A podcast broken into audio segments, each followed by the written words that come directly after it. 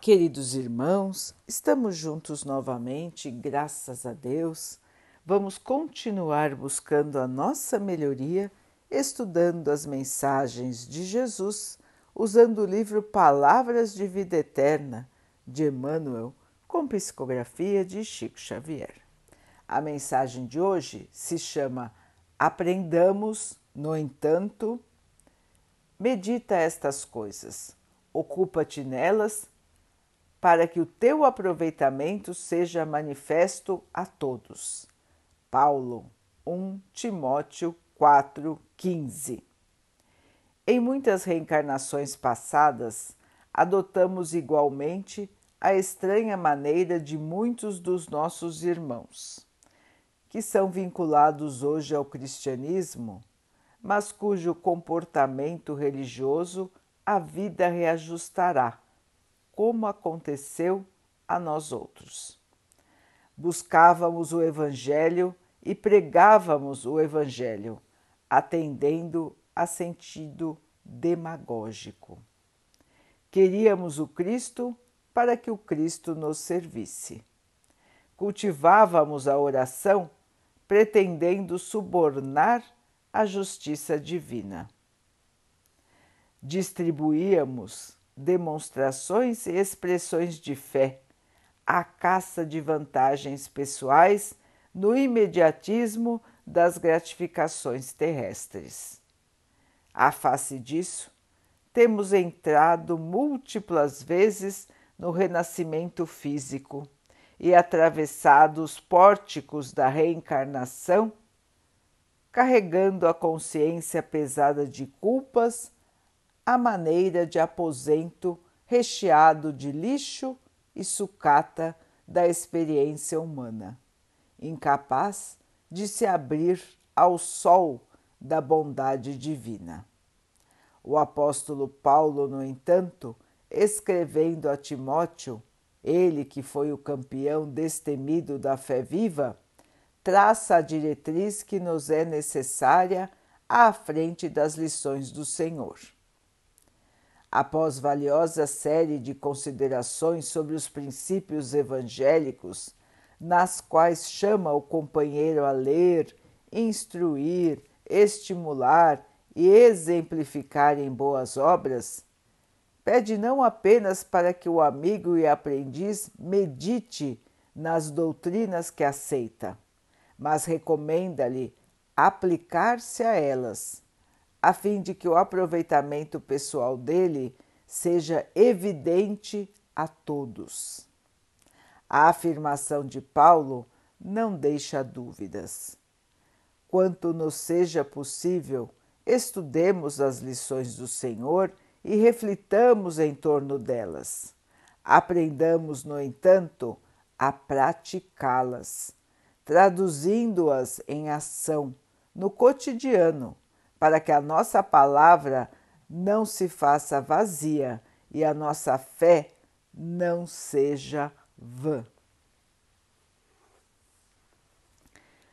Meus irmãos, lembrete muito importante de Emmanuel para todos nós. A fé traduzida nas ações. A fé traduzida nas palavras, a fé traduzida no nosso sentimento. Meus irmãos, os verdadeiros cristãos devem ser reconhecidos pelas suas atitudes de amor, pela sua transformação moral aqueles que realmente se assemelham, se parecem com Jesus. Esses são os verdadeiros cristãos. Não apenas aqueles que falam quem tem fé, não aqueles que apenas frequentam os templos religiosos, não aqueles que ostentam qualquer tipo de apetrecho que mostre algum sinal de alguma religião. Meus irmãos, ser cristão verdadeiro requer de nós um trabalho intenso. É um trabalho de modificação da nossa maneira de ver a vida.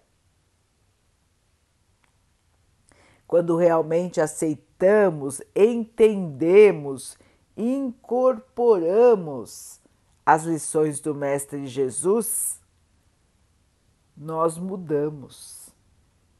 Mudamos o nosso interior, a nossa maneira de ver a vida, de encarar os fatos e a nossa maneira de agir acaba mudando automaticamente.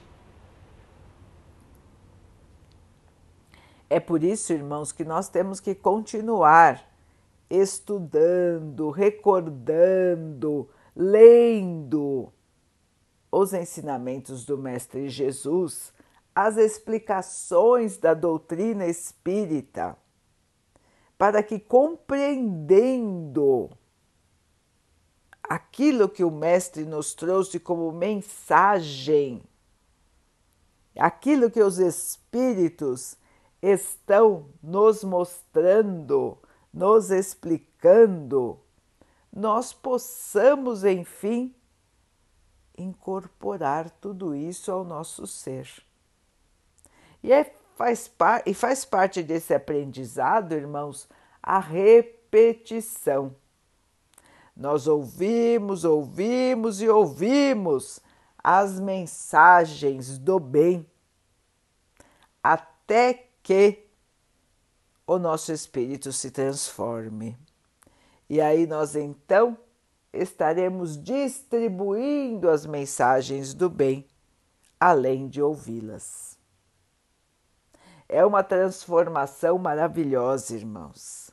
É através desta transformação que nós não necessitaremos mais das encarnações, com provas, com expiações. Nós estaremos livres um dia da necessidade do reencarne. Depende de nós o tempo que levaremos para chegar até esse estágio. Depende da nossa dedicação da nossa força de vontade, da nossa perseverança em melhorar. Melhorar moralmente. Não estamos falando de nada da matéria. Estamos falando da transformação íntima de cada ser, da reforma íntima.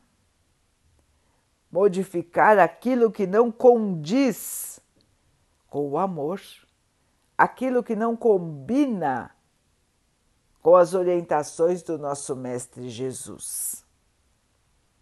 Meus irmãos, o aprendizado sem a prática não é completo.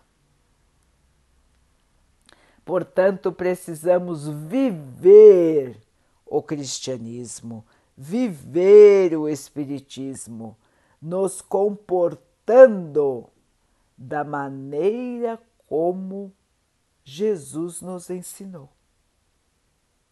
Na maneira, com a maneira pela qual os Espíritos nos ensinaram, com toda a codificação espírita.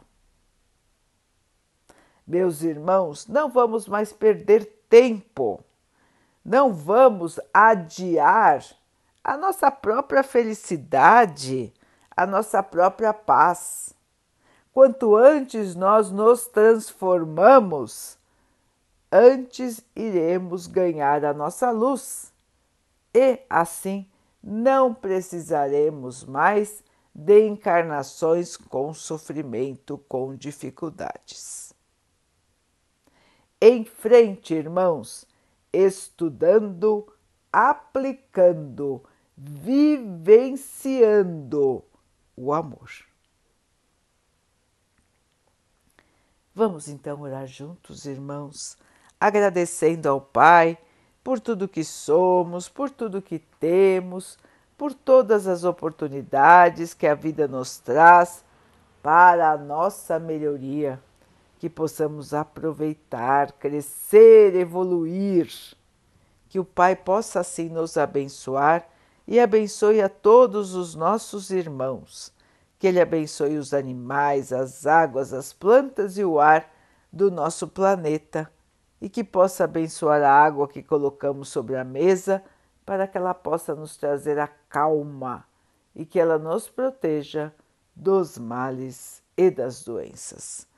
Queridos irmãos, fiquem, estejam e permaneçam com Jesus. Até amanhã.